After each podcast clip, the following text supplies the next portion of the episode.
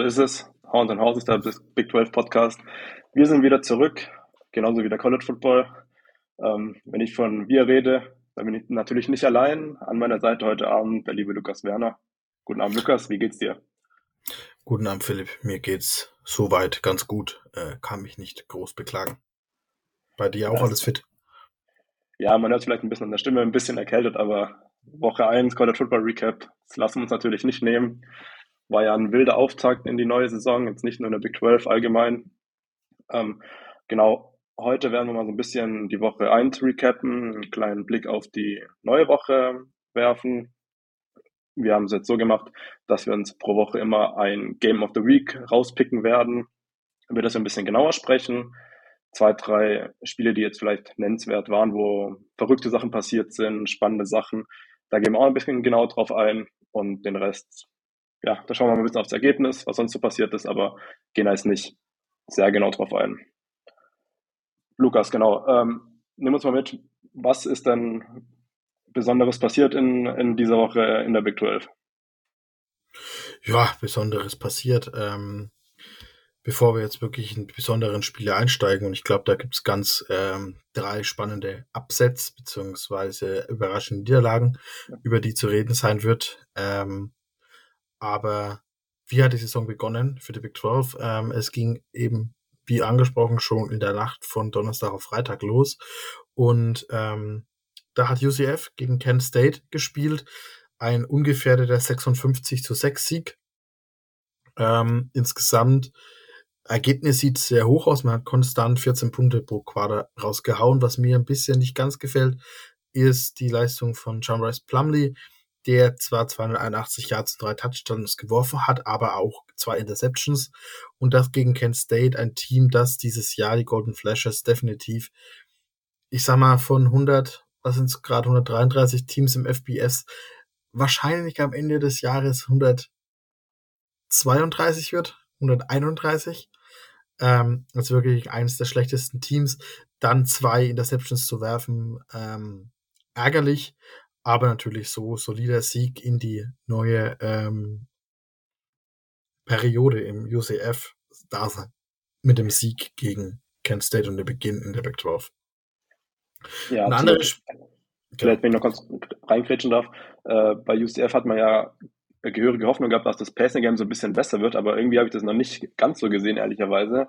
Man hat ja, ja einige Receiver jetzt gehabt, die ja, ja, schon mehr Yards hatten, aber gerade wenn ich so an RJ Harvey denke, so der Top-Receiver von UCF, würde ich mal sagen, nur ein Catch, klar mit ähm, 50 Yards schon sehenswert, aber wie du gesagt hast, zwei INT ist natürlich alles andere als gut. Ähm, wollte ich nur noch mal kurz ähm, reinschmeißen, dass das mal vielleicht ein bisschen Auge drauf haben muss, wie das Passing Game von UCF sich entwickelt. Klar, Running Game war auch wieder gut mit Johnny Richardson äh, mit 100 Yards, die er da erlaufen hat. Das war schon sehr stabil wieder. Und eben John Rice Plumley auch bekannt, äh, dass er gut am Boden ist, aber durch die Luft war das eher nix, weil Kansas State jetzt nicht gerade der Maßstab auch äh, für den Big 12 Schedule sein sollte. Nein, nein, definitiv nicht. Ähm, weiter ging es dann mit Missouri State, die ähm, nach Lawrence gerei gereist sind, um gegen Kansas zu spielen. Dort gab es eine kleinere Überraschung. Ähm, Jalen Daniels war nicht der Starter bei Kansas, ähm, sondern Jason Beam hat gespielt, hat auch sehr solide gespielt, zwar 76 Yards geworfen, zwei Touchdowns in einer ungefährdeten 48-17 Sieg von Kansas. Ähm, sieht auch so aus, als ob der Einsatz diese Woche bei Jalen Daniels noch nicht ganz sicher ist. Da gab es ja ähm, kleinere Verletzungen in der Offseason. Ähm, dass man gegen Missouri State den sicheren Weg geht und sagt, wir schonen ihn lieber nochmal und geben Jason Bean die Möglichkeit zu starten. Vernünftig, wenn es diese Woche gegen Illinois, wenn ich jetzt richtig bin, äh, wieder so sein sollte, dann muss man da mal gucken, wie weit ähm, das vielleicht ein längerfristiges Problem wird mit seiner Gesundheit. Aber insgesamt ungefähr der Sieg von Kansas ähm, haben sich am Anfang etwas schwieriger getan. Also sie haben, sind gerade mal mit 17 zu 10 in die Halbzeit gegangen, aber dann eben noch 31 Punkte im zweiten, in der zweiten Hälfte aufgelegt. Ungefährdeter Sieg. Ähm, eine Partie, über die wir, ich sag mal so, gar nicht reden müssen, ist Oklahoma gegen Arkansas State. Das war ein 73 zu 0 Sieg von Oklahoma. Ähm, man hat bis zum vierten Quarterback runtergespielt bei Oklahoma. Also selbst äh, General Booty hat am Ende noch Zeit auf dem Platz bekommen.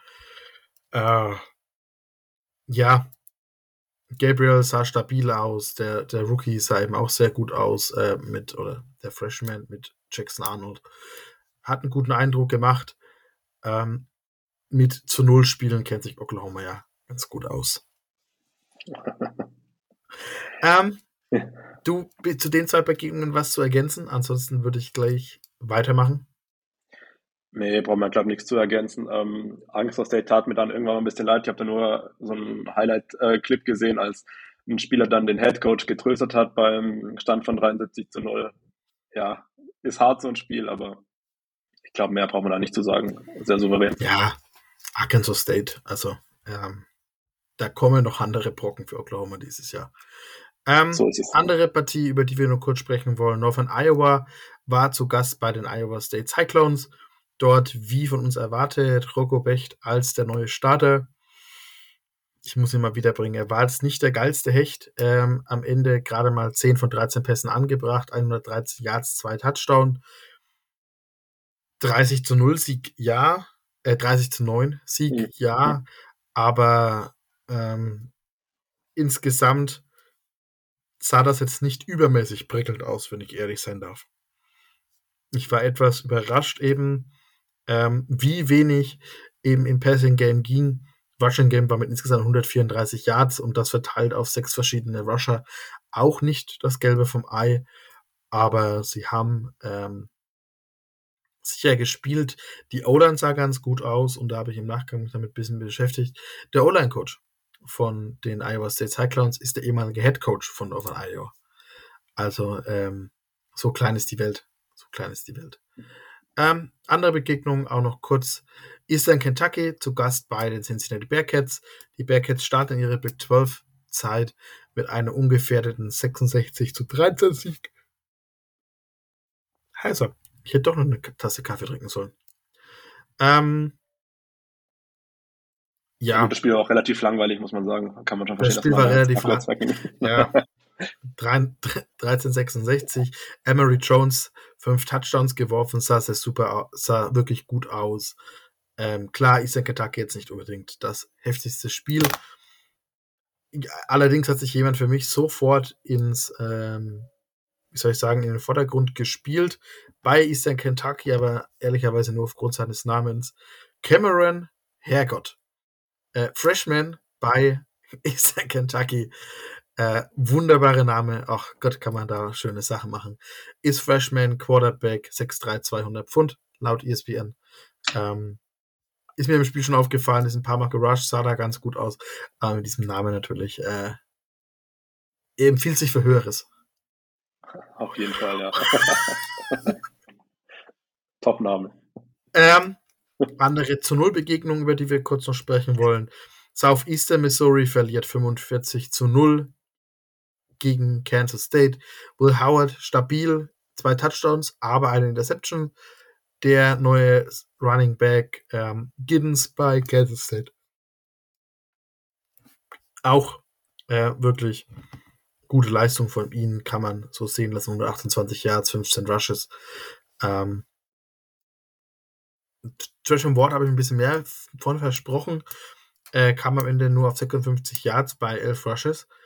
Ähm, dachte, ich kann vielleicht sich da ein bisschen stärker zeigen. Allerdings hat er auch äh, brilliert mit einem Pass, den er an den Mann gebracht hat. Ich weiß nicht, vor meinem ersten Spiel der Saison gleich die Special-Spielzüge rausholen muss, aber naja. Also sogar ein Touchdown übrigens, also ist vielleicht auch noch erwähnenswert. Ach, stimmt. Stimmt, ja. ja. Stimmt. Äh, aber wenn man, gut. Ähm, was haben wir noch? Central Arkansas verliert 13 zu 27 bei Oklahoma State. Ähm, ja.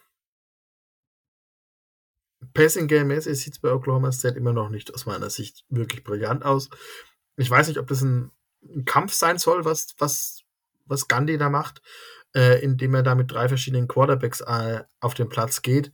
Äh, Alan Bowman, der eigentliche Starter, klar, relativ ja, enttäuscht. Nur 13 Pässe von 24 angebracht. Der Walk-on-Sohn von Gandhi, Gunnar Gandhi, äh, 7 von 906 und Garrett Rangel 10 von 15, 118 Yards. Ich weiß es nicht. Ähm, klar, in dem Spiel war man jetzt nicht un unfassbar gefordert, aber wirklich positiv für die Zukunft bin ich jetzt auch nicht. Nee, das Passing Game war ja. Ja, das Passing Game war relativ schlecht, fand ich. Ähm, Gerade man hat ja auch einen Top Receiver mit Brandon Presley, den der hatte zwar ähm, sechs Catches, ähm, auch einen Touchdown, aber insgesamt war das echt recht wenig. Kein Receiver über 100 Yards in dem Game gehabt. Man muss bedenken, äh, gegen Arkansas ist jetzt auch nicht gerade, also Central Arkansas ist jetzt nicht gerade ähm, ja, vergleichbar mit der, mit der Big 12, also jetzt kein Disrespect oder so, aber da hätte ich mir schon viel, viel mehr erwartet. Und ich bin auch kein Freund, wenn man jetzt mit drei Quarterbacks irgendwie in die Saison geht, also als dass man da so durchmischt. Ich hätte es besser gefunden, hätte man sich da jetzt äh, quasi committed, sag ich mal, direkt auf Alan Bowen oder wie auch immer, wie man da als Starter sieht und damit dann durchzieht. Und klar, wenn man dann sehr hoch führt, kann man schon mal den Backup reinschmeißen. Dagegen spricht ja nichts, aber so verunsichert ist ein Team dann doch eher, als dass es ihm gut tut, glaube ich. Definitiv. Aber ähm, war ich vom Passing Game relativ enttäuscht, bin ich sehr ehrlich. Den Abschluss macht, ähm, bevor wir ein bisschen noch in die Spiele reinstarten, macht Sam Houston Bearcats, die 0 zu 14 gegen BYU verloren haben und nur. Und das macht mir ein bisschen Sorgen bei BYU, weil das war offensiv alles andere als schön. Also man kriegt am Ende des Tages ähm, gerade mal so mit Ei und Verderben 270 Offensive Yards zustande gegen ein Team, das gerade aufs FCS hochgewechselt ist. Äh, Keegan Shoe Shoemaker auf Seiten der Bearcats, der Quarterback, ähm, hilft BYU im Grunde, dadurch, dass er drei Touch, äh, drei Interceptions geworfen hat. Ich lese mal so nur die erste Hal äh, Hälfte des Spiels die, das Play-by-Play vor. Punt, Touchdown, Punt, Punt, Punt, Downs, Punt, Punt, Punt, Punt, Punt, Punt, Punt, Punt, Punt, End of Half. Ähm, ihr seht, da war richtig was. Da kommen so tolle Sachen raus wie sechs Plays, ein Yard. Ähm, Drives, also das ist wirklich ähm, herausragend. Ähm, und das noch am Ende mit einer, mit einer Interception gekrönt. Ähm, BYU tut sich unfassbar schwer gegen wirklich, es klingt böse, aber gegen gerade hochgekommenes FCS-Team. Es ist im Grunde noch ein halbes FCS-Team. Wenn sie so körperlich, so physisch weiterspielen wollen, dann gute Nacht, schöne Heimat. Das äh, sehe ich sehr, sehr kritisch. Ähm, Slovis fand ich auch wirklich nicht gut. Ähm, ja, bleibt spannend, ob da in Woche 2 vielleicht der Schalter umgelegt werden kann. Ja, absolut. Vor allem auch erwähnenswert. Es gab nur einen Play über 20 Yards ähm, vom Running Back LJ Martin. Ansonsten war das alles andere als explosiv, die Offense. Also wie du gesagt hast, da ist echt noch viel Arbeit nötig, dass man da kompetitiv in der Big 12 sein wird. Der längste Pass waren 18 Yards. Also das muss man sich überlegen. Das ist äh, unter aller Kanone. Ähm, ja, die Panther haben ein gutes Workout bekommen, aber ansonsten schwierig. Schwierig. Absolut, ja. Gut. Dann müssten wir unsere Teams, über die wir kurz reden wollten, soweit durchhaben. Dann steigen wir mal ein bisschen tiefer ein. Ähm, ich bleibe noch schnell dran, weil ich sowieso gerade am Reden bin und dass du dich ein bisschen aushusten kannst. Ähm, Rice verliert 10 zu 37 gegen Texas. Ähm, kein schönes Spiel, bin ich ehrlich. Die Offensive Line von Texas hat mir bis Mitte erstes Quarter so gar nicht gefallen. Äh, Quinn macht teilweise dieselben Fehler wie letztes Jahr. Er wirft äh, vom Backfoot. Er steppt nicht wirklich ab in der Pocket. Ähm, die O-Line lässt gerade gegen ein Team wie Rice viel zu viel zu. Man kriegt das Running Game in der ersten Hälfte kaum wirklich zum Laufen. Ähm, dann wird es ein bisschen besser, aber Ich war nicht wirklich begeistert. Ähm, man kann dann mit ein bisschen Adjustment in der Halftime dann wirklich sehr stabil weg, wegziehen. Man hat am Ende drei Drives mit drei Touchdowns äh, zu Beginn der dritten Halbzeit, äh, der Zeit, des dritten Quarters. Mm, man hat ein bisschen zu sehr, klar, Rice hat gar keine Chance gehabt. Die Defense von Texas sah wirklich überragend aus. Äh, Jalen Ford, toller, toller Spieler. Ethan Burke, der neue Starter auf äh, Defensive End, hat mit 1,56 jetzt schon viel, so viel Sex wie der letztjährige Starter, der übrigens jetzt Starter bei LSU ist, ähm, die ganze Saison über hatte. Also da defensiv ein Upgrade gemacht ähm, bei, mit dem Redshirt Freshman, der jetzt da übernehmen kann. Ähm, zwei Receptions, Jalen Ford, Austin John, insgesamt war es schon eine stabile Partie, aber es war auch sehr vanilla. Also man muss, ich habe klar Kritik. Die Offensive Line hätte ich gern stärker gesehen. Ich hätte Quinn gerne gesehen, dass er so zwei, drei Sachen, die er letztes Jahr getan hat, nicht in dieser Form macht, wie er sie gemacht hat. Gerade vom Backfoot werfen. Er hat weiterhin noch nicht wirklich so das Klicken Xavier Murphy, was die Deep Balls angeht. Aber man muss natürlich auch zur Wahrheit dazu halten. Äh, Texas hat diese Woche ein großes Spiel vor der Brust und dass man da vielleicht nicht im Playbook bis auf die letzte Seite und ins letzte Spezialplay reingehen möchte, sollte für jeden verständlich sein. Ähm, wie hast du das Spiel gesehen oder die Zusammenfassung? Ich weiß es nicht, ob du, wie weit du das Spiel verfolgt, verfolgen konntest. Ja, ehrlicherweise habe ich nur eine Zusammenfassung gesehen. Ähm, ja, schien mir doch ein relativ klarer Sieg von Texas zu sein, also erwartbar. Ähm, ich vertraue dir da, dass du da die, die Probleme richtig bewertet hast mit der O-Line und mit Quinn. Das hat man auch so ein bisschen bei den Highlights gesehen. Ähm, Titan fand ich ganz interessant bei Texas Sanders. Ähm, hat mir ganz gut gefallen. Eine gute Anspielstation. Ich glaube, zwei Catches mit je 20 Yards knapp. Das war recht gut. Ich glaube, auf den sollte man auf jeden Fall ein Auge haben im Verlauf der Saison. Und Jalen Ford natürlich auch rausgestochen. Also Wahnsinnsspieler. Einer der besten ja. Linebacker im ganzen Land. Also echt eine Augenweide, dem zuzuschauen. Äh, Gibt es, glaube ich, gar nicht mehr zu sagen. Genau. Haben wir das mein Team auch kurz abgefrühstückt, dann würde ich sagen, start mal du rein mit deinem, mit den drei, mit dem ersten der drei Upset Games. Genau. Und zwar, ja, kommt der Hype schon ein bisschen zum Stehen vielleicht. Ähm, Texas Tech ähm, hat bei Wyoming verloren. Relativ überraschend, wie ich finde. Wir hatten es ähm, in der letzten Folge auch schon so ein bisschen angesprochen. Dass du ja auch auf Wyoming gespannt bist, weil eben deine Longhorns mhm. auch in Woche drei gegen die spielen. Ja. Ähm, und das Spiel fing eigentlich relativ vielversprechend für die Red Raiders an. Ähm, three and out, direkt im ersten Drive von Wyoming. Dann Touchdown, Tyler Schack. Ähm, recht stabiler Wurf in die Endzone. Findet damals Price, der sowieso ein recht gutes Spiel gemacht hat, ähm, wurde oft gefunden. Dann ging es äh, weiter mit einem, im nächsten Mal mit einem Fumble von Wyoming. Das hat Texas Tech auch wieder direkt ausgenutzt mit einem Touchdown äh, auf Jaden York. Ähm, also war man relativ schnell 14-0 vorne ähm, im, im ersten Viertel. Dann wieder ein Three and Out ähm, produziert, sage ich mal, von Texas Tech. Selber auch Three and Out gegangen. Aber dann wieder ein Fumble provoziert äh, von Wyoming. Also da waren recht viele Turnovers dabei im ersten Viertel, richtig verrückt. Ich hatte teilweise das Gefühl, dass man da irgendwie schon tief im, keine Ahnung, in der zweiten Hälfte irgendwo war, weil das erste Viertel sich so ewig angefühlt hatte. Mhm, Texas Tech hat dann auf 17 zu 0 erhöht und da habe ich eigentlich schon gedacht, ja, ähm, das ist eigentlich schon erledigt, sage ich mal, das Spiel. Ähm, man kam dann wieder ran auf 17 zu 3 mit einem Field Goal. Dann Tyler Schack mit einer Interception. Ähm, davon hat Wyoming auch gleich ja, äh, profitiert, hat einen Touchdown geworfen, 17 zu 10, womit es dann am Ende auch in die, in die Halbzeit ging. in der zweiten Halbzeit hat Texas Tech echt schlecht. Also viele Punts, ähm, Missed Field Goal ähm, hatten sie noch. Ich glaube sogar zweimal. Ähm, also es war alles andere als schön anzusehen. Ähm, Wyoming ging dann auch, ähm, hat dann eben ausgeglichen zum 17 zu 17. Dann stand es am Ende 20 zu 20 nach der regulären Spielzeit, womit man eben in die Overtime ging.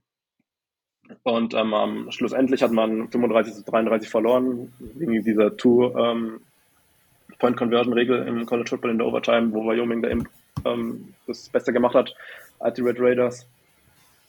Am Ende vom Tag, ja, schon recht enttäuschend, was die Red Raiders da ähm, gespielt haben. Klar, Tyler Schuck mit drei Touchdown-Pässen, einer Interception.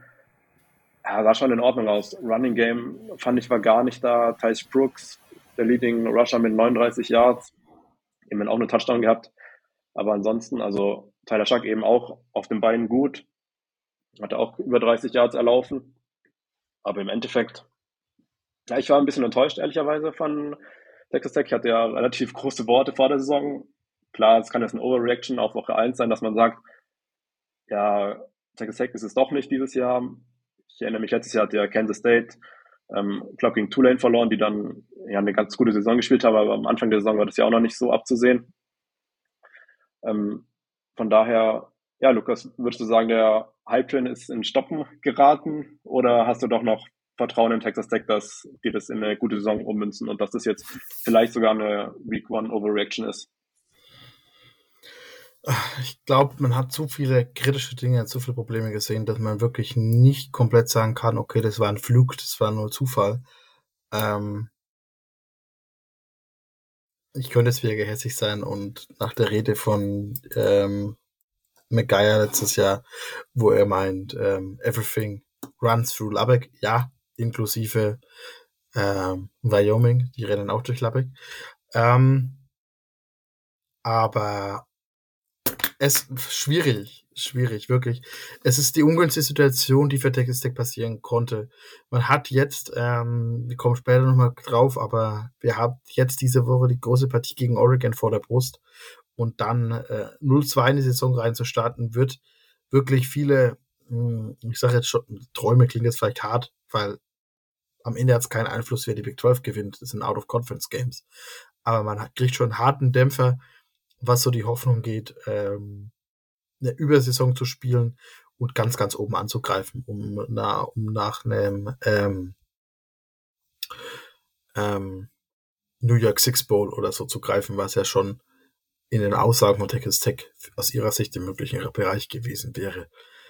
Ähm, die Defense spielt, spielt okay, aber halt dann doch am Ende zu schlecht. Ähm, Schack gefällt mir gar nicht. Ich hatte auf Schack wirklich ein bisschen mehr Hoffnungen. Ähm, 47 Passversuche sind durch krass. Und dass man ähm, das Running Game nie so wirklich mit keinem der Quarterbacks, die man versucht hat, äh, ins, ins, ins Laufen bekommen hat. Und man hat mit Brooks ja jemanden, der letztes Jahr schon gezeigt hat, dass er es kann, dass er gut spielen kann. Ähm, fand ich dann doch ähm, sehr, sehr, sehr schade. Und ich bin gespannt, inwieweit sie sich wieder fangen können. Ja, absolut. Apropos fangen können, das nächste Upset ebenfalls im Staat Texas bei TCU. Ähm, Dion Sanders und die Colorado Buffaloes gewinnen in einem wirklich verrückten ähm, Big 12 Spiel. Kann man ja schon sagen, war Colorado der Big 12 Joint. Ähm, ist natürlich ein Out-of-Conference-Game noch gewesen jetzt. Ähm, aber ein Wahnsinnsspiel, Lukas, äh, du nimmst uns gleich ein bisschen mit auf die Reise. Ich glaube, ähm, das Spiel hat jeden Football-Fan, hat, hat die Herzen höher schlagen lassen, oder? Ja, definitiv. Ich konnte es äh, nur in Auszügen noch wirklich live gucken. Ähm, war da noch beruflich eingebunden, aber es, ich, ich habe immer wieder mal die Zwischenstände gecheckt und sehe dann irgendwann End of First, First Quarter, Colorado für 17-14. Ähm, zur Halbzeit und denkst, okay, es wird schon wieder. Und dann ähm, geht's hin und her und hin und her. Und da war mal eine Serie drin, da hatten wir zwei, vier, sechs Touchdowns, die hin und her gingen. Ähm, also man hat relativ wenig Offense, äh, Defense gesehen. Und da habe ich mich jetzt auch die Woche dann äh, bisschen durch die, ich sag mal, durch die Podcast-Landschaft gehört und Berichte gelesen und so weiter. Und viele hieß es ja erst, okay, TCU Defense ist so schlecht gewesen, die, Backfield ist einfach schlecht. Ähm, aber ich habe dann heute einen Podcast mit Jim Nagy gehört, der ist der mega hoch auf den äh, ganzen TCU äh, Defensive Backs war. Der sagt, das war wenig äh, das, der Fehler von TCU, es war viel mehr ähm, die tolle Leistung, die eben Shadow Sanders und äh, Dylan Edwards, Xavier Heaver, Travis Hunter und Jimmy Horner an den Tag gelegt haben. Ich meine, ähm, vier 100 Yards Receiver ist schon böse. Ist definitiv böse und nicht unbedingt das, was man sich so erhofft. Ähm, ja, gehen wir vielleicht mal kurz rein, gucken mal ein bisschen ähm, so Play-by-Play-mäßig. Ähm, zunächst geht's äh, wirklich los mit dem Pan, Free and Out. TCU sieht nicht gut aus. Ähm, die neue Offense von Morris, äh, rund um Quarterback Morris und eben von, ähm, von Bryles, klickt noch nicht wirklich. Ähm, Colorado geht schön in Führung. Es dauert dann ein bisschen ähm, Interception im zweiten Drive, also wirklich TCU braucht, bis sie reinkommen. Dann ähm, haben sie viel Goal Misses, sie werfen beide, also Morris wirft am Ende dieses Spiels äh, zwei Interceptions, was dir so nicht passieren darf. Er wirft auch insgesamt gerade einmal nur für 280 Yards, nur in Anführungszeichen. Ähm, Sanders auf der anderen Seite für 510 Yards ohne Interception. Ist eine Hausnummer. Ist definitiv eine Hausnummer. Ähm, Imane Bailey hat mir gut gefallen, hatte klar einen 74-Yard-Run, der macht natürlich am Ende die Statistik relativ hoch. Ähm, wenn man den mal abzieht, dann bleibt der Junge aber immer noch bei, 19 bei 90 Yards, bei, bei 13 Carries, was für mich eine stabile Ausbeute ist. Trey Sanders, auch hier der ehemalige Five-Star, der von, ähm, äh, wie kam der von Alabama rüberkam, ähm, nicht mit einem wirklichen Sahnetag. Wer mir gut gefallen hat auf TCU-Seite war Jared Riley, ähm, Tight End. War sehr gehypt bei Texas. Ähm, ging dann, als Sark kam, ins Portal und ist dann eben bei TCU aufgekommen. Passt, glaube ich, nicht so ganz ins Sark-System, aber definitiv toller Passcatcher. Nicht wirklich willig zu blocken gewesen bei Texas. Äh, es hat sich bei TCU auch schon letztes Jahr angedeutet, dass sich das ein bisschen gebessert hat. Ähm, aber ja, schwierig. Schwierig, wirklich. Äh, es wurde dann zum Shootout und den hat dann einfach am Ende ähm, TCU ziemlich deutlich verloren. Klar, man kann danach über die Pressekonferenzen von Prime, wo er ESPN-Reporter aufs Korn nimmt und so weiter, über alles diskutieren. Ähm, er wird auf jeden Fall nächstes Jahr, und ich glaube, er wird nächstes Jahr auch mitkommen, noch für ein Jahr wirklich viel Spaß in der Big 12, in der dann entstehenden Sorgen. Ich glaube, dass er dieses eine Jahr länger ähm, dass sein Sohn ja noch äh, auf jeden Fall am College sein muss und ja auch ähm, Travis Hunter äh, bei Colorado bleibt, um dann weiterzuziehen. Das kann ich mir relativ gut vorstellen, dass er dann sich für höhere Aufgaben empfohlen hat und dann kann ich mir ihn ähm, bei einem SSC-Programm sehr gut vorstellen. Und ich glaube, das wird für die College-Football-Welt äh, nicht das schönste Erlebnis aller Zeiten werden, weil er doch mit diesem Ergebnis auch gut zeigt. Und da kommen wir nachher noch an andere, hm, dass die auf ein anderes Spiel, wo es ähnliche System war, ähm, dass die, die Tatsache, das komplette, den kompletten Roster umzukrempeln. Ich meine, 83 Transfers. Ähm, du hast auf einem Spieltagsroster im College Football maximal ähm, 105 Spieler. Ähm, ist dann schon böse. Heißt 105 Scholarship-Spieler. Ähm, ist dann schon böse mit solchen Zahlen. Nein, du hast 80, du hast 105, inklusive Walk-ons, genau. Sorry. Äh, manchmal zwölf Gedanken im Kopf gleichzeitig. Ähm, genau. Deshalb krasses Spiel auf jeden Fall gewesen. Klar, viel Hype. Ähm, TCU, ich weiß es gar nicht, sind am Ende jetzt auch aus der Ding rausgerollt, aus der AP. Die ist jetzt paar, vor ein paar Minuten ähm, rausgekommen. Ich habe sie nur überflogen kurz. Ähm, und Colorado ist erwartungsgemäß aus meiner Sicht ein bisschen überzogen, aber ist jetzt gleich in der ähm, AP Top 25 drin. Es wird eine spannende Saison werden. Für beide Programme. Also für das neue Big 12 Programm nächste Saison oder das neue alte. Aber auch für TCU. Ich hoffe, dass die Dolphins noch ein bisschen besser klack, äh, klickt, dass ähm, Chandler Morris da doch zeigen kann, dass er der Richtige ist. Ansonsten, ja, der Quarterback Room ist gut, aber nicht mehr so tief. Man hat einen Starter, der jetzt bei ähm, California startet, ähm, verloren. Man hat unseren deutschen Quarterback nicht mehr im Kader, der läuft jetzt als Titan bei Yukon auf. Ähm, ich weiß gar nicht, wer noch offiziell als Backup gerade bei TCU äh, im Programm wäre, aber auf jeden Fall spannende Sache gewesen und ähm, ja, ich bin gespannt auf die Saison. Hast du noch was zu ergänzen?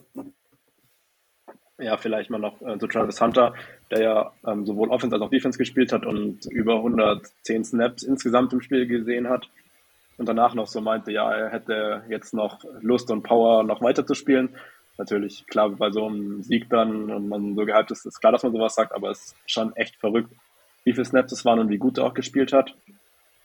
Und hat ja auch eine Interception, ähm, die fand ich wahnsinnig. Da konnte Chandler Morris echt gar nicht so viel dafür. Hat den Pass eigentlich echt schön geworfen, aber Travis Hunter springt dann vorne den Receiver und schnappt sich äh, den Ball einfach. Also das war echt Wahnsinn. Ähm, muss man auf jeden Fall die Highlights nochmal angucken, wer es noch nicht gesehen hat. Ähm, TCU bin ich echt gespannt, wie sich die Offense entwickelt. Klar, sie ist nicht mehr so gut wie letztes Jahr, aber man hat halt auch echt gute Spieler verloren. Die Running Backs ähm, und so weiter. Äh, Max Duggan, klar. Chandler Morris muss ein bisschen Zeit geben, denke ich noch.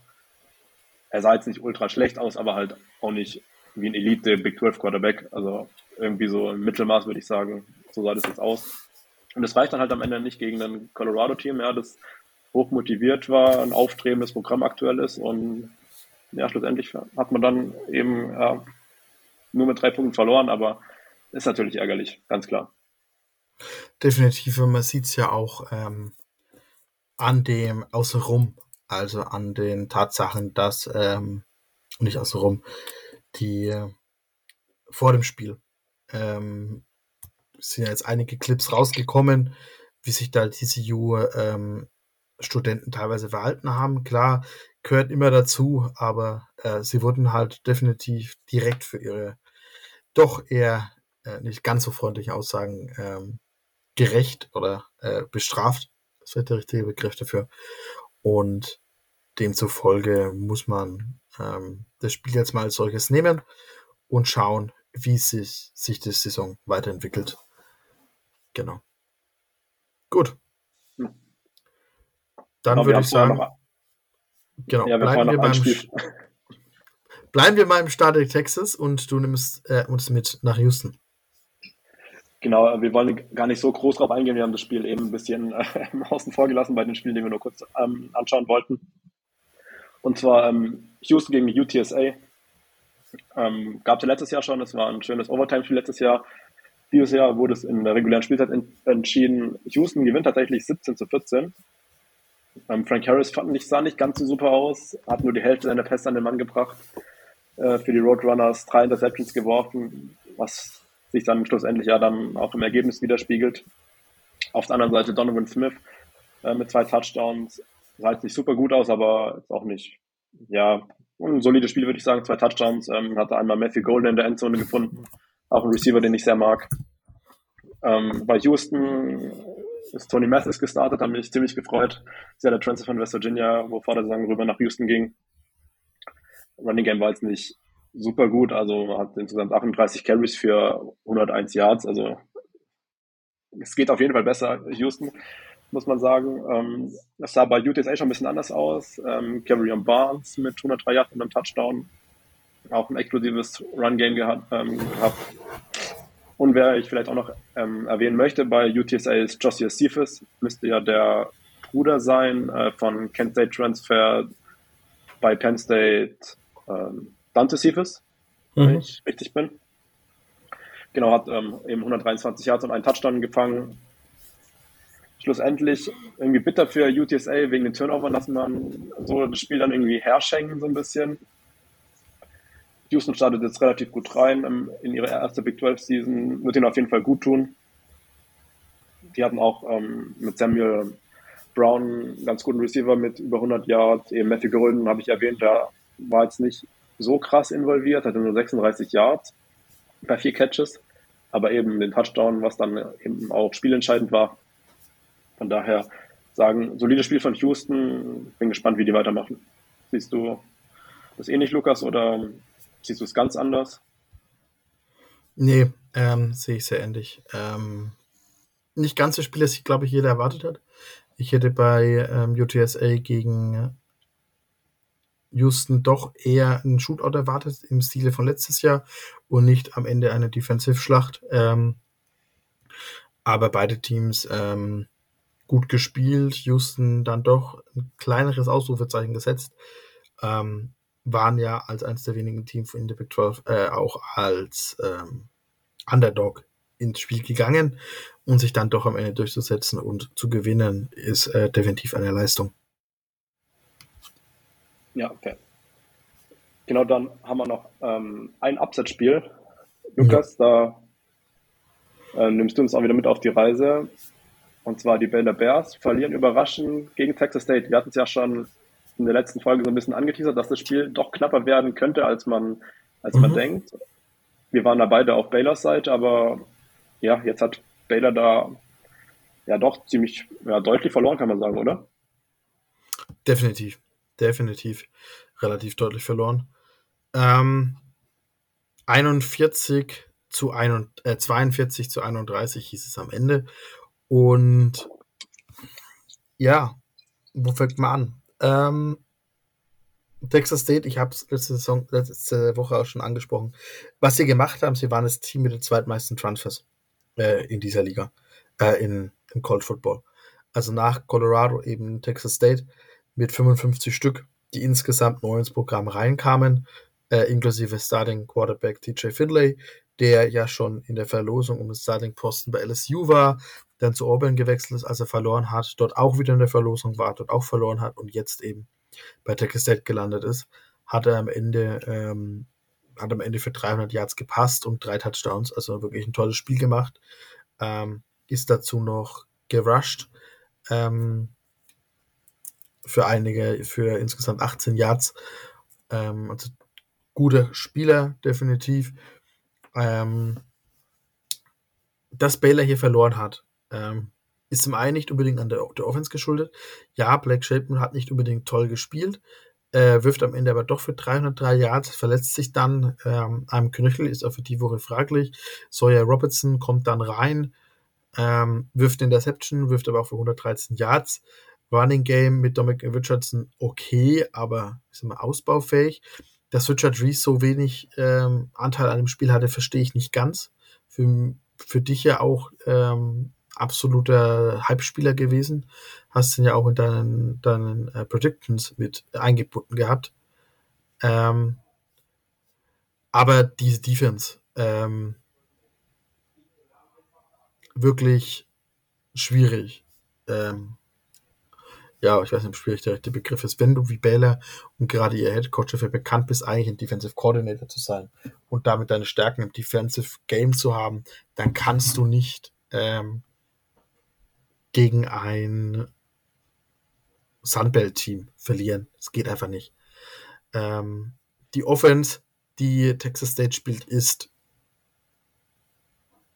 spannend, aber es ist nicht so, als ob es dafür kein Tape gegeben hat. Es, ähm, die Coaching-Staff und gerade der Head Coach, ähm, lass mich den Namen, dass ich ihn richtig ausspreche, äh, KJ Kinney, ähm, war schon Head Coach bei Incarnate World in der FCS. Also genau dieses, dieses Offensive Scheme, das er bringt, war bekannt. Ähm, das ist jetzt nicht, als ob der da irgendwas Krasses aufzieht. Ähm, das lasse ich, und das ist vielleicht jetzt an der Stelle ein bisschen zu spät, aber das lasse ich teilweise ja noch bei Ding zu. Ähm, das lasse ich ja teilweise bei ähm, TCU noch als Argument gelten, dass einfach nicht klar war, wie spielt die Offense, ähm, weil sich die Offense von Colorado doch sehr verändert hat im Vergleich zu dem, was ähm, Prime bei Jackson State gespielt hat.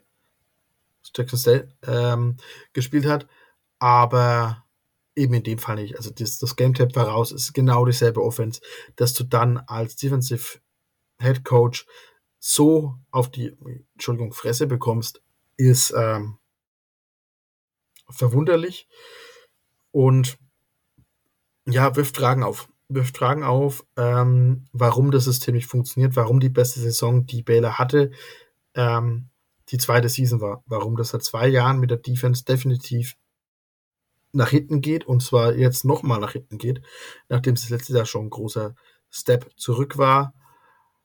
Hm. Schauen wir halt noch ein bisschen in, in, ins Game rein. Ähm, Baylor liegt nach der Halbzeit, also zur Halbzeit mit 28 zu 13 hinten. Klar, äh, kommen so un unglückliche Sachen wie ein Missed Field Goal dazu. Ähm, gut, 28-16 ist, klingt jetzt natürlich viel besser, aber wirklich, sie hatten wirklich nie wirklich groß Zugriff auf das Spiel, nie, nie eine Führung. Also ähm, bis auf das erste Field Goal, das sie gemacht haben, danach, die hat Texas State einfach nicht mehr gegeben hat solide ihr Zeug runtergespielt ähm, und dann kommen halt noch Situationen dazu, wie dass dein, dass Baylor zweimal fummelt. Ähm, das ist halt, das darf dir halt alles nicht passieren. Das sind halt alles Dinge, die schwierig sind. Und man darf nicht vergessen, Baylor war 26,5 Punkte Favorit. Das ist, und jetzt tut's mir wieder weh, dass der zweitgrößte oder der, der größte Setup im College Football seitdem Kansas äh, gegen Texas gewonnen hat. Da waren es nämlich 30 Punkte, wo Texas Favorit war. Baylor war nur 26,5 Punkte Favorit. Aber dann mit 11 Punkten zu verlieren, ähm, ist ein Stück weit ein Armutszeugnis für Baylor. Wie siehst du das? Ja, absolut. Und ich finde es auch nicht vergleichbar mit dem Spiel von Texas gegen Kansas damals. Das wurde ja, ja mit einem Punkt, glaube ich, unterschieden dann schlussendlich. Ja. Hm. Mit einer Two-Point-Conversion. Also genau, richtig. Also das kann man auf keinen Fall vergleichen. Ähm, ja, klar, schlechte Leistung. Aber ich finde, also Blake Shapen hat mir eigentlich echt gut gefallen und der war tatsächlich der zweitbestbewerteste Quarterback in Woche 1 ähm, nach Jack Dart von Ole Miss. Also zeigt es halt auch so ein bisschen, ja, Blake Shapen war, war schon gut, ähm, eben auch die zwei Touchdowns geworfen. Und man hat ja auch relativ viel Offensive Yards irgendwie, ja, aufs Board gebracht tatsächlich. Also man hat ja Receiving 416 Yards, Rushing Game 108 Yards, vielleicht auch noch ein paar Worte zu Richard Reese. Hast ja schon eben erwähnt, dass ich relativ hoch bei ihm bin. Und da stehe ich auch dazu. Ich finde, er hat viel zu wenig Touches gesehen. Ähm, Oklahoma State Transfer Dominic Richardson war ja so dieser Lead Running Back jetzt, also der erste habe ich es nicht ganz verstanden. Vor der Saison hat man immer groß von Richard Reese geredet, was für einen großen mhm. Step er gemacht hat letztes Jahr. Über 1000 Yards gerusht und er hat ja echt eine super Saison gespielt letztes Jahr. Warum man dann ihm nicht vertraut, kann ich nicht verstehen, ehrlicherweise. Muss sich der Coaching-Staff ankreiden lassen. Und wie du sagst, ähm, man war so ein hoher Favorit. So ein Spiel muss man einfach gewinnen. Und da gibt es keine Ausreden für. Ähm, wie du gesagt hast, die Offense hätte man sich anschauen können, müssen, besser gesagt. Und was mit der Defense los ist, werden wir jetzt dann die nächsten Wochen sehen, ob die wirklich so schlecht ist oder ob es jetzt eine Ausnahme war. Aber man hat ja schon letztes Jahr gesehen, das hast du ja auch schon gesagt, die Defense hat im Vergleich zu dieser Elite-Defense, die sie hatten vor äh, zwei Jahren, einfach einen Riesenschritt zurück gemacht. Und dann reicht halt auch nicht gegen ja, kleinere Teams. Ja, und ähm, klar, Texas State kann uns überraschen und am Ende der Saison sehr, sehr, sehr, sehr überzeugend ähm, in, in die, die Sandbelt gewinnen, aber das ist eben nicht, was eigentlich die Erwartung war an dieses Team. Und sich dann gegen Bayer durchzusetzen, ist schon ähm, krass. Also da bin ich wirklich sehr gespannt, was da passiert. Ähm, spannend auf jeden Fall. Spannend auf jeden Fall. Absolut, ja. Gut. Dann, lieber Phil, fehlt uns, glaube ich, nur noch ein Spiel. Und da würde ich das Wort dann an dich erst übergeben. Genau, unser Game of the Week von Woche 1 in der Big 12 ist West Virginia at Nummer 7 Penn State. Ja, Penn State, Riesenfavorit, richtiger Preseason-Hype gegeben, an Nummer 7 gerankt vor der Saison. Ich denke, man hat im Spiel auch gesehen, warum. Also völlig zu Recht an der Stelle. Ähm, ich werde das Ganze ein bisschen aus West Virginia Sicht ähm, ja, recappen, aber vielleicht auch noch einfach ein paar Worte zu, zu Penn State. Ähm, Tuella ist ja der neue Quarterback, der Nachfolger von John Clifford, Five-Star-Recruit. Ja, Wahnsinnsspiel gemacht. 21 von 29 Pässen angebracht, drei Touchdowns, 325 Passing Yards. Also er war so gut in der Pocket, super bewegt. Beim einen Touchdown-Pass bewegt er sich ja ein Stück vor in der Pocket und findet dann einen Receiver der Endzone. Also das war ja, krass zu sehen, ähm, aus Virginia Sicht. Tat ein bisschen weh tatsächlich. Ähm, ja, aber vielleicht mal von vorne. Ähm, Penn State fängt das Spiel ganz gut an. Im ersten Quarter direkt mit einem Touchdown-Pass, da kommt äh, Free Safety von West Virginia Aubrey Burks, der leider kein gutes Spiel hatte, einen Tick zu spät. Ähm, und dann läuft eben ähm, Keandre Lambert Smith in die Endzone, der auch ein Wahnsinnsspiel hatte mit über 100 Receiving Yards und zwei Touchdowns, war eben der erste an dem Tag. Danach geht man, ja, relativ blöd, three and out. Man war, West Virginia war sehr aggressiv bei Fourth Downs. Zweimal ist man gescheitert. Einmal richtig blöd mit einem, mit einem Trick Play. Also hat man dann Nico Markiol, den Backup Quarterback, reingesappt und da irgendwie einen Trickspielzug versucht. Bei vierter Versuch um zwei Yards. Also Play Calling furchtbar von New Brown an der Stelle. Ähm, wie im gesamten Spiel man hat gesehen, Garrett Green war ganz gut bei, bei tiefen Pässen, hat er öfter mal Devin Carter oder auch Cole Taylor gefunden. Gerade dieses eine Big Play von Devin Carter mit 37 Yards. Da die Frage, warum man da nicht drauf aufbaut, sondern dann wieder zurück zu diesem, ja, elendigen Bubble Screen Game geht, das letztes Jahr schon nicht funktioniert hat und die letzten fünf Jahre gefühlt auch nicht. Ähm, ich denke, da ist er allen so ein bisschen eine Erklärung schuldig, weil man hat ja bei Garrett Green immer diese Bedenken, kann er wirklich tief, tief werfen? Hat er den Arm dazu, weil er ist ja eher dieser Dual-Threat-Quarterback. Mhm und denkt, er findet eher diese kurzen oder Intermediate-Pässe, aber er sah einfach besser aus bei den langen Pässen. Und das muss Neil Brown auch einfach erkennen und da jetzt reagieren in den nächsten Spielen, vor allem Woche 3, wichtigstes Spiel der Saison. Man kann 1 und 11 gehen, solange man gegen Pittsburgh gewinnt. Und da bin ich wirklich gespannt, wie man das jetzt aufarbeitet. Aber jetzt mal wieder ein bisschen zurück zum Spiel. Ähm, Penn State dann mit einem Rushing Touchdown zum 14 zu 0 im zweiten Quarter. West Virginia dann ein ganz solider Drive gehabt, also der hat mir wirklich sehr gut gefallen. Ähm, man hat hinter der starken Offensive Line, also hinter der wirklich super Interior Offensive Line mit den mit ähm, Center Zach Frazier äh, ist man zum Touchdown gelaufen von CJ Donaldson, der in meinen Augen auch echt zu wenig im Spiel eingebunden wurde, hat insgesamt 18 Carries für 81 Yards und im Touchdown eben. Ja, er war schwierig zu stoppen. Das wusste man schon vor dem Spiel. Das hat die Big 12 letztes Jahr auch schon erfahren, dass es ein solider Running Back ist. Chad Scott hat nach dem Spiel sogar gesagt oder in der Pressekonferenz, dass er der beste Running Back auf dem Platz war. Das fand ich dann doch ein bisschen für sehr übertrieben, weil Penn State halt einfach echt ein Elite Running Back Duo hat mit Catrion Allen und Nicholas Singleton. Soll natürlich nicht gehen, aber war ein gutes Spiel. Wie gesagt, man hätte ihn mehr involvieren müssen. CJ Donaldson, ja, ähm, so stand es dann 14 zu 7 vor der Halbzeit. Zwei Missed Field Goals von Penn State, also die Defense hat echt gehalten. Man kann nicht sagen, dass es an der Defense an dem Tag lag. Klar, wenn Truella für 325 Yards wirft, klingt das jetzt erstmal ein bisschen verrückt, wenn man so eine Aussage tätigt. Aber schlussendlich hat die Defense der Offense die Chance gegeben zu punkten und es ist halt nie passiert. Dann hm. Penn State hat daraufhin wieder einen Touchdown ähm, geworfen. Ähm, Malik McLean, Transfer von Florida State, wenn ich richtig bin. Ein bisschen ärgerlicher Touchdown da. Hätte Andrew Wilson Lamb das Starting Corner ein Tackling machen müssen, hat er nicht gemacht. Ja, und dann war das Spiel eigentlich gelaufen. Gab dann noch einen Touchdown-Drive von West Virginia mit einer Two-Point-Conversion, äh, mit diesem Kansas City Special Play da, wo die gegen die Raiders gemacht haben, wo die da im, im Kreis so tanzen und dann ähm, Garrett Green macht dann den Shovel Pass auf Donaldson, wo er dann die Two-Point-Conversion macht. Also, weiß ich nicht, hätte man dann eher an der Stelle machen sollen, als man dann mit Nico Markiol den Trickspielzug versucht hat und der komplett in die Hose ging. Aber gut, Neil Brown hat sich nach dem Spiel jetzt nicht echauffiert, aber hat halt ähm, weil Penn State hat dann die Backups reingemacht, wie das halt so ist bei einem deutlichen Spielstand. Und die hat nicht die Zeit runterlaufen lassen, kurz vor Schluss, sondern er ist beim vierten Versuch nochmal dafür gegangen und hat dann noch einen Touchdown geworfen oder ja, er war ein Scramble vom Backup Quarterback to Pribula mit sieben Yards dann. Ja, kann man denken, wie man will.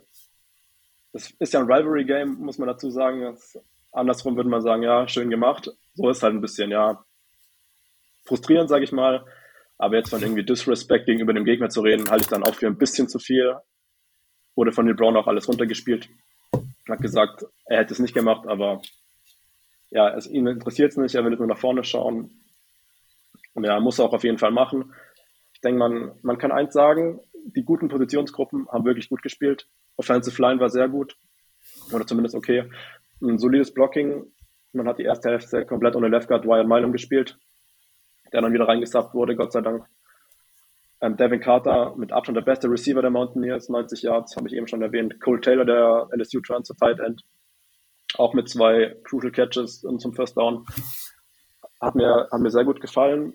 Die Offense zudem, ja, ohne Turnover muss man auch mal erwähnen. Also hat sich noch ein bisschen was verbessert im Vergleich zu letztem Jahr.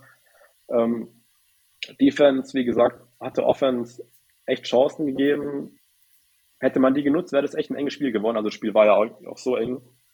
Auch wenn das irgendwie nicht so klingt. Das wurde erst im vierten Quarter entschieden, schlussendlich. Ansonsten war es ja ein Two-Possession-Game. Ähm, ich denke, da war noch alles drin. Man hat sich so ein bisschen Hoffnung gemacht als West Virginia-Fan so zwischendrin noch.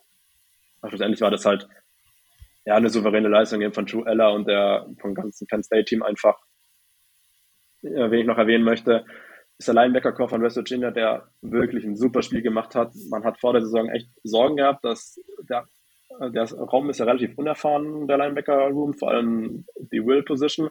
Aber Trey Layton, Wahnsinnsspiel gemacht mit sechs Tackles. Und der Führer dieser Defense, Lieke Burger, auch echt, ja, wie hat äh, Defensive Coordinator John Leslie gesagt, er ist einfach ein Dog, so kann man, er war überall auf dem Platz, muss man so sehen, hat äh, mehrere Quarterback-Hits gehabt von ähm, auf Truella, 1,5 Tackles verlost. Also der Spieler wird auf jeden Fall noch wichtig äh, werden im Verlauf der Saison. Und freut mich auf jeden Fall, dass die Defense jetzt nicht ganz schlecht aussah. Klar, Secondary geht besser, aber es war jetzt nicht so übel wie befürchtet. Ähm, schlussendlich kann man nur Respekt auf Penn State ziehen, zu Recht gerankt an Position 7. Tat weh der erste, die erste Niederlage, aber ist es nicht so, dass man da jetzt eine komplette Overreaction ziehen muss und sagen muss, es war alles schlecht, auch wenn das Ergebnis ein bisschen so aussieht. Ich denke, man muss das Pit-Game auf jeden Fall mal abwarten, weil nächste Woche das FCS-Duell gegen Buckens, das ja, kann man jetzt nicht wirklich gewichten, auch wenn ich ja schon, haben wir eben schon erwähnt, dass ein paar ja, Mannschaften aus der Big 12 hier gegen FCS-Programme nicht ganz so gut aus und deshalb will ich ja den Mund nicht zu voll nehmen. Ähm, von daher, genau, waren, ja, ich habe Spiel nur im Real Life gesehen, war trotzdem, ja, direkt dabei. So ein Rivalry-Game ist halt doch irgendwie immer was Besonderes und hat doch Spaß gemacht, wieder ein Spiel zu sehen, auch wenn man jetzt verloren hat. Ja, Lukas, hast du noch Anmerkungen zu West Virginia? Waren sie so schlecht oder gehst du mit, dass es da doch das Ergebnis nicht ganz so krass widerspiegelt? Nee, definitiv. Also irgendjemand hat definitiv ähm, auf die Spread gesetzt und hat deshalb gemeint, wir müssen jetzt im vierten Quarter nochmal Gas geben. Ähm, weil anders ist das nicht zu erklären, dass man am Ende dann nochmal so kurz vor Schluss dann nochmal dafür geht und ähm, um auf jeden Fall das Ergebnis hochzutreiben. Ähm, oder ob man schon am ersten Spieltag Kosmetik, ähm, Ergebniskosmetik betreiben muss, damit es am Ende fürs Playoff reicht. Kann sein, dass das die offiziellen Beweggründe dahinter sind. Weiß ich nicht. Ähm, Nein, du hast es ganz gut zusammengefasst. West Virginia hat sich deutlich besser verkauft, als ich es erwartet habe, ehrlicherweise. Haben eigentlich eine gute Leistung gezeigt im Beaver Stadium. Ähm, dass man am Ende verliert, war ein Stück weit, glaube ich, doch. Also, ich weiß, äh, Rivalry Games sind ein bisschen anders, aber doch. Ich kann mir nicht vorstellen, dass du damit gerechnet hast. Das, ja, das war so ein feuchter Traum. Das, ein feuchter Traum war es natürlich, das erste Spiel direkt reinzugehen Nummer 7 mhm. Penn State zu schlagen. Aber natürlich nicht. Also ist, ist ganz klar. Man hat mit der Niederlage gerechnet, auch in der Höhe. Ähm, war jetzt nicht besonders überraschend im Nachhinein. Also ich denke, damit sind auch alle irgendwo cool, sage ich mal, ähm, im West Virginia Lager, dass man so einen Spieler verliert. Definitiv. Ja, glaube ich dir. Aber insgesamt besser gemacht, als ich es erwartet hätte. Ich habe dann doch vielleicht mehr Hoffnung für, Bale, äh, für West Virginia die Saison, als ich es vor der Saison hatte unbedingt. Auch ja, wenn man natürlich mal. aktuell in der alphabetisch geordneten Big 12 Reihenfolge letzter ist. Ja gut, ist, äh, ist natürlich klar, ja. ähm, gut. Dann, hast du noch was zu ergänzen für, zu den Partien der letzten Woche? Nee, habe ich tatsächlich nicht. Ähm, von mir aus können wir gerne einen Blick auf die nächste Woche werfen und vielleicht ein bisschen nochmal schauen, was die Spread macht und mal unsere Tipps genau. lassen. Genau, das klingt doch nach einem guten Plan. Gut. Wir haben ein Highschool-Game. Äh, ein Kansas-Game von Freitag auf Samstag. Ich weiß nicht, warum Kansas immer das eine Team ist, das für diese Freitagsspiele hergenommen wird, um in dem Slot zu spielen, in dem eigentlich Highschool-Football stattfinden sollte. Ähm, Baylor empfängt Illinois, vorhin schon mal kurz angesprochen, eben noch nicht ganz klar, ob Jalen Daniels spielt. Ähm, er wäre wohl in Notsituationen am vergangenen äh, Wochenende bereit gewesen. Kann sein, dass er jetzt mit einer Woche Vorbereitung dann doch spielt. Äh, muss man eben abwarten. Hm. Kansas ist ein Drei-Punkte-Favorit im heimischen Stadion. Ähm, Over-Under ist bei 56,5. Wie siehst du es? Ja, ich bin gespannt. Also, ich mache halt viel davon abhängig, ob Jalen Daniels spielt tatsächlich. Wenn er nicht spielt, würde ich auf jeden Fall mit dem Under gehen und würde auch da Illinois einen Sieg tatsächlich zutrauen, weil Illinois schon eine echt gute Defense hat. Und ich weiß nicht, ob Jason Bean das hinbekommt, ähm, dass man ja eine Big Ten Defense dann schlagen kann. Also möglich ist es auf jeden Fall. Aber soll dann erstmal beweisen, wenn Jalen Daniels spielt, dann traue ich denen alles zu. Das war so eine Wildcard. Ähm, die haben jetzt ja auch neue Jerseys bekommen. Kennt das? Diese, diese Black Hawk mhm. Jerseys auch sehr, sehr geil, muss man sagen. Also, ich weiß gar nicht, sind die für diese Woche oder für die, die Woche? Sind für diese Woche. Die sind für diese, diese Woche, Woche, Mit, dem, mit dem alten Jayhawk, also der ist original äh, 1941 ist erstmal veröffentlicht worden. Ähm, ich bin ehrlich, als ich das gehört habe, dass diese Trikots, die Blackhawk Trikots heißen, ist für mich halt schon irgendwie Niederlage für Kansas eingeplant, weil ähm, Black Hawks Down äh, ist einfach äh, viel zu offensichtlich. Ähm, ja, fair, absolut. aber nein, ähm, und mehr ernst. Ja, Jason, ähm, Jan Daniels ist definitiv ein Faktor, dieses Spiel in die eine oder andere Richtung tragen kann. Aber ich glaube, dass Jason Bean mh, hm, mindestens 80 bis 90 Prozent von dem machen kann, was Jan Daniels macht. Und gerade im Rushing Game nochmal deutlich schneller ist. Deshalb gehe ich hier schon mit ähm, Kansas und dem Sieg. Okay, fair.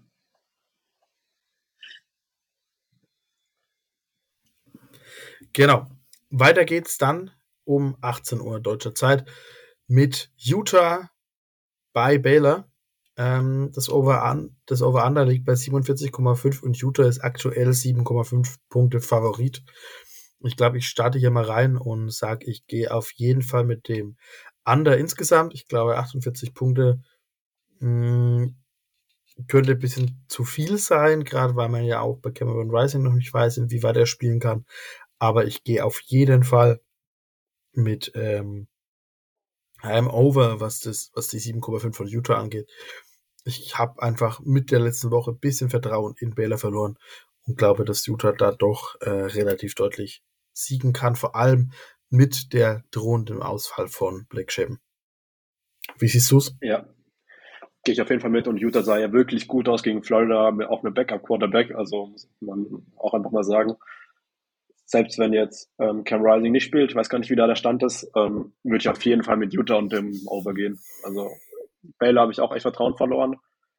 Vielleicht gibt es einen Bounceback, aber selbst mit Blake Shapen wäre ich eher bei Utah. Also wenn er nicht spielt, dann sehe ich das irgendwie gar nicht. Fair. Fair. Weiter geht's auch um 18 Uhr mit Troy bei Kansas State. Over-Under 50,5, Kansas State 16,5 Punkte Favorit. Ähm, wie siehst du es? Also ob ich jetzt mit dem Ergebnis 16,5 Punkte Kansas State gehe? Ich glaube ja, Kansas State hat mir schon ganz in Ordnung gefallen im ersten Spiel. Sie sind auf jeden Fall in der Lage, viele Punkte aufzulegen. Will Howard ist einer der besten Quarterbacks der Big 12. Ähm, Tyshawn Ward bin ich gespannt, was für ein Spiel er Albert Gins hat ein super Spiel gehabt. Von daher sage ich, ich gehe mit dem Over und ja, glaube, dass die Wildcats da relativ kurzen Prozess machen werden. Gehst du da mit oder? Mm, da gehe ich mit. Allerdings müssen sie auf jeden Fall die, die Run-Defense relativ stabil haben. Ähm, Troy hat letzte Woche einen, einen ähm, Rusher gehabt, der am Ende 248 Yards hingelegt hat. Ähm, da sollte man doch dann versuchen, die mit dazu zu machen. Bei Kansas State. Absolut. Absolut, ja. Gut. Um 21 Uhr macht sich Southern Utah auf den langen Weg nach Provo, Utah, um bei BYU zu spielen. Wir haben für dieses Spiel erwartbar keinerlei ähm, Over-Under oder irgendwelche Dinger, weil es ist SCS gegen Big 12.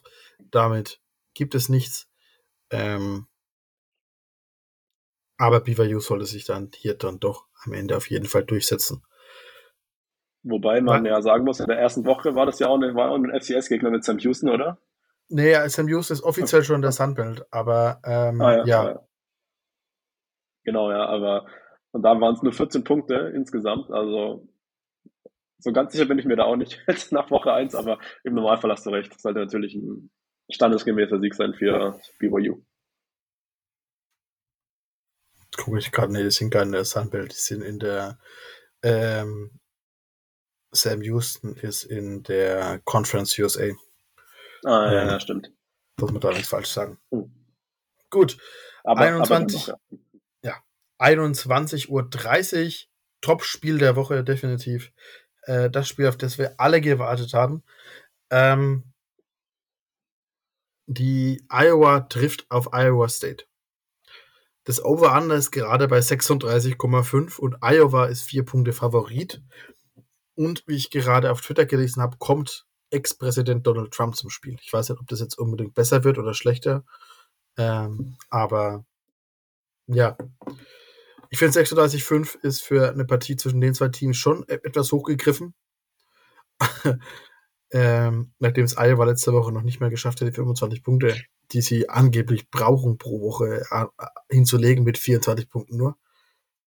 Aber ähm, ich gehe da schon mit Iowa, aber äh, ich erwarte ein knackiges 10 zu 7 wie letztes Jahr. Wie siehst du das?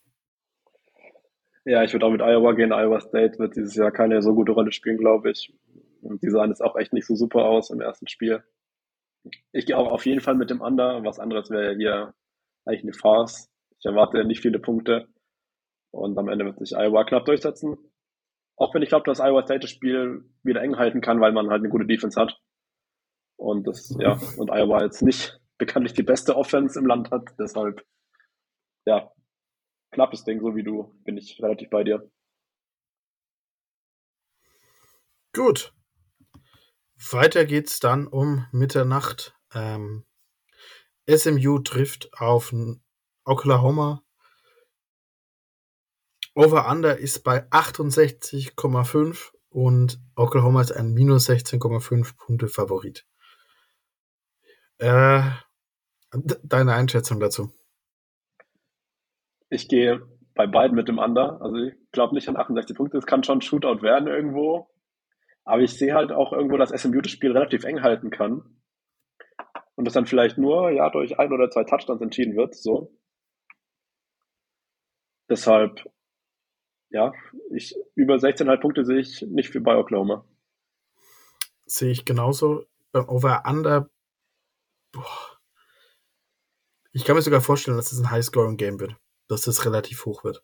Hm. Ähm, deshalb würde ich da sogar eher zum Over tendieren, aber ich würde auf jeden Fall das Under nehmen, was äh, die Punkte zwischen den zwei Teams angeht. Also ich glaube nicht, dass äh, Oklahoma mit, mit 17 Punkten gewinnt, sondern das wird knapper werden.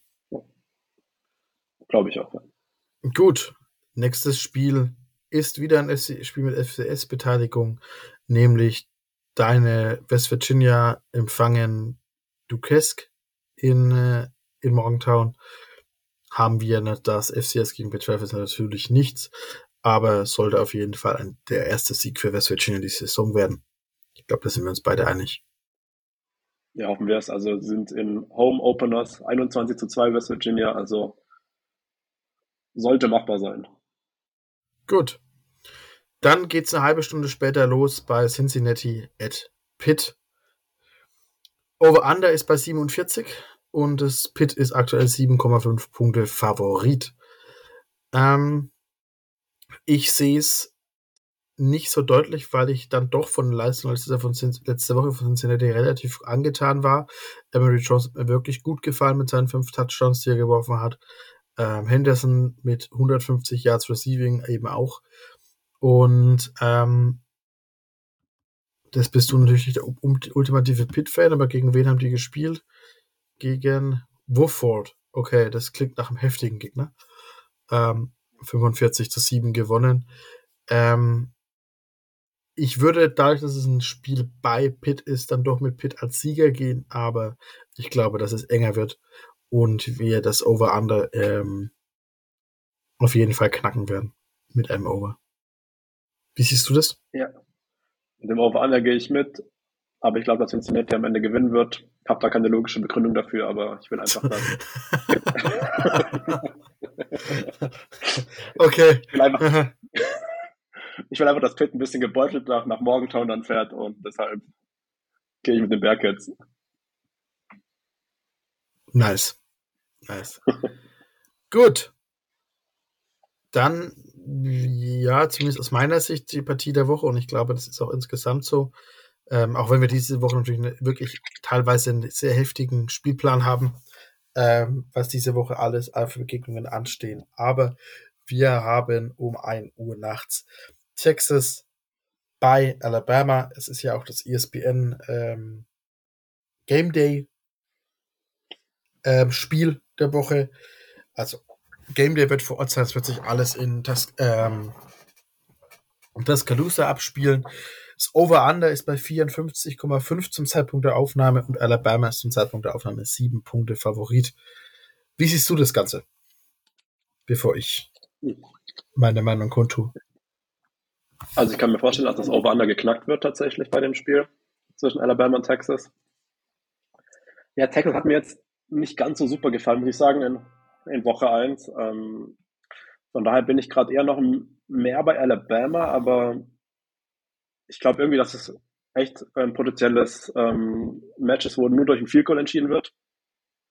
Deshalb gehe ich mit dem Under bei, ähm, bei, der, bei der Spread von 7-0. Aber ich glaube, dass sich am Ende Alabama knapp durchsetzen wird. Aber es kann natürlich auch echt andersrum ausgehen. Bin auf jeden Fall gespannt, wird echt ein Top-Spiel. Fair. Fair. Ähm, ja. Hm. Over-Under kann ich mir vorstellen, dass wir drunter bleiben. Ich kann mir vorstellen, dass das eine Partie wird, die eher von den Defensives dominiert wird, da eben auch beide Mannschaften eine relativ gute Defense haben. Ähm, bei der Line, ich bin ganz ehrlich, ich erhoffe mir einen Texas-Sieg. Ich glaube an einen Texas-Sieg ähm, und gehe damit natürlich dann auch mit ähm, Texas Wins all right, outright. Aber es ist auch so schwer zu predikten. Ähm, mhm. ich glaube, das Spiel steht bei Texas im Kalender sehr groß angemarkert nach dieser doch ungünstigen, unnötigen Niederlage letztes Jahr. Ähm, Frage ist halt, ob Quinn durchspielen darf äh, oder ob ähm, er wieder verletzt wird von Alabama. Äh, muss man einfach auch an der Stelle so sehen. Aber ich gehe auf jeden Fall ähm, mit meinen Longhorns. Ähm, go, Horns, go. Ja, absolut fair. Also das Spiel kann echt in beide Richtungen fallen. Von daher, das Longhorn-Fans würde ich auch auf jeden Fall sagen, dass mein Team gewinnt. Von daher kann ich das absolut nachvollziehen. Definitiv. Gut, ebenfalls um 1 Uhr Kickoff bei Oregon gegen Texas Tech. Äh, die Begegnung ist in Lubbock. Over-Under ist bei 67 und Oregon ist ein 6,5 Punkte Favorit. Mm, da sehe ich Oregon doch deutlicher als Favorit, gerade mit der Leistung von letzter Woche von, von Texas Tech und würde aber das Over-Under so eigentlich mitnehmen. Ähm, mit 67 könnte man sogar einen Push machen. Aber ich glaube, dass wir irgendwo so in diesem 70-Punkte-Bereich rauskommen werden am Ende des Spiels. Und deshalb ähm, nehme ich dann das Over. Wie siehst du die Begegnung? Ja, das sehe ich auch so. Ich glaube, dass Oregon sich durchsetzen wird am Ende. Aber bin da komplett bei dir. Bin gespannt, wie Texas Tech sich jetzt erholt von dem, von dem Upset-Loss bei Wyoming. Daheim ist viel möglich, aber ja, ich glaube, Oregon ist einfach ein Tick zu stark. Ja, Gut, ebenfalls 1 Uhr UCF bei Boise State. Äh, 57,5 over under. UCF 3,5 Punkte Favorit. Ähm, ja, wie siehst du's? Also ich glaube, das ist echt so ein Game, wo UCF stolpern kann. Und ich gehe da mit Boise State tatsächlich. Also die, ich habe das Spiel so ein bisschen ähm, im Hotel verfolgt, äh, von Boise State gegen Washington. Und hatte mir Boise State ja echt ganz gut eigentlich gefallen. Und ich glaube äh, nicht, dass UCF äh, bei Boise State gewinnen wird tatsächlich. Ich glaube, es könnte ein Upset werden. Okay. Ja, ich bin da auf der Gegenseite, dadurch, dass ähm, Boise State letzte Woche von Washington doch ein bisschen aus dem Leben geschossen wurde. Ähm, gehe ich da wirklich mit UCF als dem Sieger. Das Over-Under ist schwierig. Ich kann mir aber vorstellen, dass wir da schnell drüber kommen. Ähm, ich meine, Boise hat letzte Woche auch 19 Punkte aufgelegt. Ähm, gegen Washington kann mir vorstellen, dass sie wieder in so, eine, in so eine Richtung kommen oder mehr tendenziell. Ähm, und dann musst du schon gucken, dass du da, äh, wenn UCF gewinnen soll, wie du da drunter bleibst. Und deshalb gehe ich mit dem Over, aber ich gehe definitiv mit UCF, die das Spiel für sich entscheiden werden. Okay. Die nächste Begegnung um 1 Uhr. Man erkennt vielleicht einen äh, roten Faden.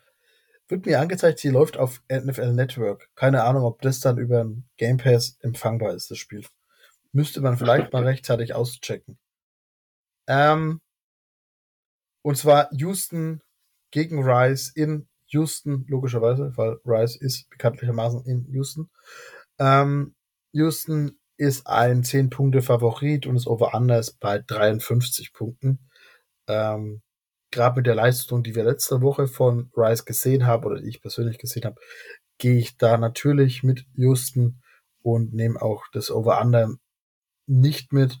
Ähm, dann geht er aufs Under und ähm, sag Houston gewinnt, aber es wird eine Partie werden, die vom Ergebnis her wahrscheinlich relativ ähnlich dem Texas-Spiel sein wird. Ja, da gehe ich mit. Also, das sehe ich komplett ähnlich. Gut. Dann eine Partie, die wir äh, nicht tippen werden, weil wir keine Daten dazu haben. Es ist Nichols, trifft auf TCU, also bekanntermaßen FCU gegen äh, FCS gegen Back 12 sollte aber das nicht das größere Problem sein. Nichols, wer es nicht weiß, Nichols ist diese Universität mit dem spannenden Logo, nämlich Nebraska mit einem Säbel durch. Ich glaube, den Witz habe ich letztes Jahr gebracht. Ähm, da kann man immer anbringen, ja. Gut. Und den Abschluss macht ähm, im Big 12 After Dark Spiel Oklahoma State trifft auf den zukünftigen Conference Rival Arizona State in Tempe, äh, Arizona. Ähm, das Over-Under ist bei 53. Und Oklahoma ist ein 3,5 Punkte Favorit. Ähm, schwierig. Ähm, Rashada sah ganz gut aus, aber mit und kombiniert mit dieser äh, Wechselspiel bei Oklahoma State als auf der Quarterback-Position weiß ich nicht ganz, was ich davon halten soll. Ähm, auf der anderen Seite hat Arizona State letzte Woche nicht so brillant gewonnen, habe ich jetzt gerade im Kopf. Genau, gegen Southern Utah mit 24 zu 21. Also da ist auch noch nicht alles im goldenen Bereich oder ist äh, ideal. Ähm, weshalb ich am Ende dann doch mit unserer Big 12 gehe und Oklahoma State ähm, den Sieg gebe, aber vielleicht siehst du das ja anders. Ja, ich hab da, tue mich da auch richtig schwer, muss ich sagen. Also ich denke irgendwie, dass es durch ein Field Goal entschieden wird. Ähm, ich fand den Quarterback von Arizona State ganz interessant, Rashada. Hat mir ganz gut gefallen. Von daher, ja, und ich vertraue Oklahoma State dieses Jahr irgendwie echt nicht so. Und das erste Spiel mit diesen drei Quarterbacks fand ich nicht gut. Ähm, von daher glaube ich irgendwie, dass das Arizona State gewinnen wird. Das Spiel findet ja auch bei Arizona State statt. Oder ist bei Oklahoma State? Nee, bei, bei Arizona State ist es. Von daher, ja. Ich würde mit einem knappen Sieg für Arizona State gehen, die dann durch einen Field Goal gewinnen werden. Okay. Okay. Spannend. Gut. Wir haben sie vorhin schon angesprochen, bevor wir die Episode hier abwrappen. Lass uns nochmal kurz über die Standings der Big 12 Programme in der AP Bowl reden. Ähm, das erste Team ist Texas auf der Nummer 11, unverändert zur letzten Woche. Kansas ist, Kansas State ist auf Platz 15, Oklahoma auf Platz 18 und TCU ist aus der AP Top 25 rausgefallen. Ähm, irgendwas, das du anmerken möchtest zu diesen Positionen, zum wer sollte noch drin sein? Wer hat da drin nichts mehr verloren oder hatte da nie drin was verloren? Ähm, Colorado also fand, auf 22. Ja, das ist auf jeden Fall eine Overreaction zu Woche 1. Ich finde auch ganz ehrlich, Oklahoma gehört für mich noch nicht rein. Die haben keine gute letzte Saison gespielt ähm, und jetzt ein 73-0 gegen ein FCS-Team, okay. Rechtfertigt für mich keinen Platz in den Top 25 in meinen Augen. Ja, Kansas State finde ich in Ordnung auf 15. Ähm, Texas auf 11 ist in Ordnung, da muss man noch ein bisschen mehr sehen, glaube ich. Wenn man jetzt gegen Alabama gewinnen sollte, wird man einen riesigen Sprung nach vorne machen. Ja. Aber das muss man immer abwarten und von daher bin ich damit ähm, ja ganz zufrieden. Ich finde auch die ganz vorne jetzt mal ähm, nicht in der Big 12, sondern die Top 4 finde ich ganz cool eigentlich so. Ähm, würde ich auch komplett mitgehen. Da ich auch so ein, eine Vergangenheit mit Florida State habe. Es freut mich sehr, dass die wieder da oben mitmischen. Zumindest in Woche 1 jetzt. Und ja, ansonsten passt das alles. Penn State, wie gesagt, immer noch auf der 7 ähm, nach dem Sieg gegen West Virginia. Von daher, wenn man so einen Gegner schlägt, hat man es auch verdient, in der Top 10 zu stehen. Okay. Genau. ähm, ja, ich habe jetzt gerade überlegt, ob ich irgendwas groß anders machen würde in der Ding. Also ich finde, ich bin fein damit, dass Texas noch nicht in der Top 10 ist. Ähm, ich sehe den Punkt mit Oklahoma genauso wie du. Und äh, Grüße geht raus an dieser Stelle an Luca, der seinen eigenen Top 25 gerade veröffentlicht hat und Oklahoma sogar auf 10 hat. Ähm, was definitiv, okay, wow. definitiv wow. eine Overreaction ist und ich finde ein bisschen zu. Aber ähm, sein Team, da, da darf er positiv sein. Ähm, ich finde Duke und, und Colorado ein bisschen die Overreaction. Äh, Clemson, krasser Absturz halt. Ich glaube, die waren neun vor, des, vor der Woche und jetzt auf 25. Ähm, klar, waren, war eine deutliche Niederlage gestern Nacht, aber ja, spannend auf jeden Fall, was da für Ergebnisse rauskommen. Gut. Hast du noch was zu ergänzen? Nee, das war eigentlich alles. Ich denke, wir haben die Woche ganz gut ähm, recapped und ja, freue mich schon auf Woche 2. Für mein Team ein bisschen, ja, nicht ganz so interessantes Matchup, Home Opener gegen ein FCS-Team. Aber ja, dein Team hat ein richtig großes Spiel vor der Brust gegen Alabama. Ich habe nur gelesen, dass ähm, Alabama den Longhorns nur den obersten Rang gibt. Das war, ich glaube, im Vorjahr auch schon so. Ja, ja. So ein, bahnt sich vielleicht das, so eine kleine Stichelei jetzt in der SEC an. nee, äh, weil dann ist es vorbei, sobald die in einer Conference sind, gibt's, hm. gelten die äh, SEC-Regeln und dann musst du das gegnerische äh, Band an den Unterrang setzen und musst ähm, den Gästeblock nahe an, ans, an, ans Feld machen. Und das ist aber halt in einer Out-of-Conference-Begegnung noch nicht so. Und deshalb hat es Texas so gemacht, weil es auch einfach so ist, dass ähm, das im letztjährigen Stadionkonzept auch noch gar nicht so funktioniert hätte. Da hat sich noch ein bisschen was getan. Das werden wir auch irgendwann sehen, wenn wir mal ein Nightgame haben in, in, in Austin. Ähm, da wurde ein bisschen was gemacht für die, F äh, für die SEC, was die Stadionatmosphäre angeht. Ähm, deshalb gibt es jetzt klar diesen kurzen Aufschrei wieder, ok, die böse Alabama setzen die Oklahoma, äh, setzen Texas so weit weg vom, vom Feld. Aber das war letztes Jahr so. Ähm, und damit ist es alles fein. Und auch ähm, der Alabama AD und der Texas AD sind auch privat befreundet. Ich glaube nicht, dass die da, dass es da jetzt böses Blut gibt und sonst irgendwas, sondern das ist einfach so und äh, wird sich in der in der SEC dann auch schnell ändern, weil ein anderes Stadionkonzept äh, verlangt wird allgemein äh, und dann es gewisse Regeln gibt, um einfach muss man sagen, deshalb hat die SEC ja auch eines der geileren Stadionatmosphären wenn du äh, in die SEC schaust, im Vergleich zu vielen anderen Conferences. Gut. Dann wäre es jetzt an meiner Stelle. Und ähm, dann bleibt mir nicht weiter zu sagen, wie außer schreibt uns, stellt uns Fragen, bewertet uns, äh, sagt uns, wenn wir völlig falsch liegen, wenn wir gar keine Ahnung haben von dem, was wir da erzählen. Und ähm, ja. bis nächste Woche und äh, Hucke. Trust the climb.